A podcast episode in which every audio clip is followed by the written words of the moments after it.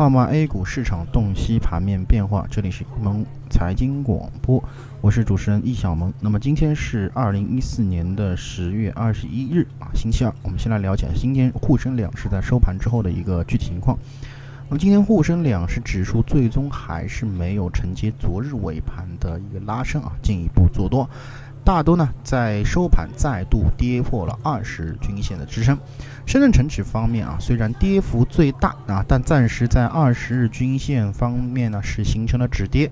资金面上，主板啊指数流出相当汹涌，权重股全线杀跌，特别是券商和保险的资金啊走出了先扬后这个先扬后抑的这么一个趋势。成交量方面和昨日基本持平。盘面上，午后上涨行业只有八家啊，和昨日收盘的这个全线飘红呢，是形成了一个鲜明的对比。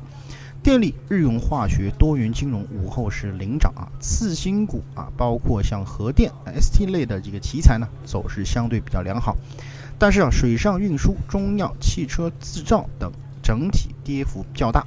权重股尾盘的一个快速跳水啊，更是让市场后期的一个走势充满了一个下跌的预期。对于这个今天的一个调整啊，暂时可以把它看作是上周四低点啊，以及三十日均线的一个二次回抽。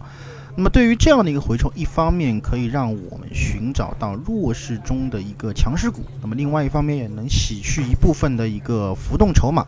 对于后市的一个积极信号也是相对来说比较的强烈。那短线看调整可能会延续到新股申购结束，长期呢看冲击两千四百点的预期会不会形成改变啊？建议大家呢在这段时间还是要控制好仓位。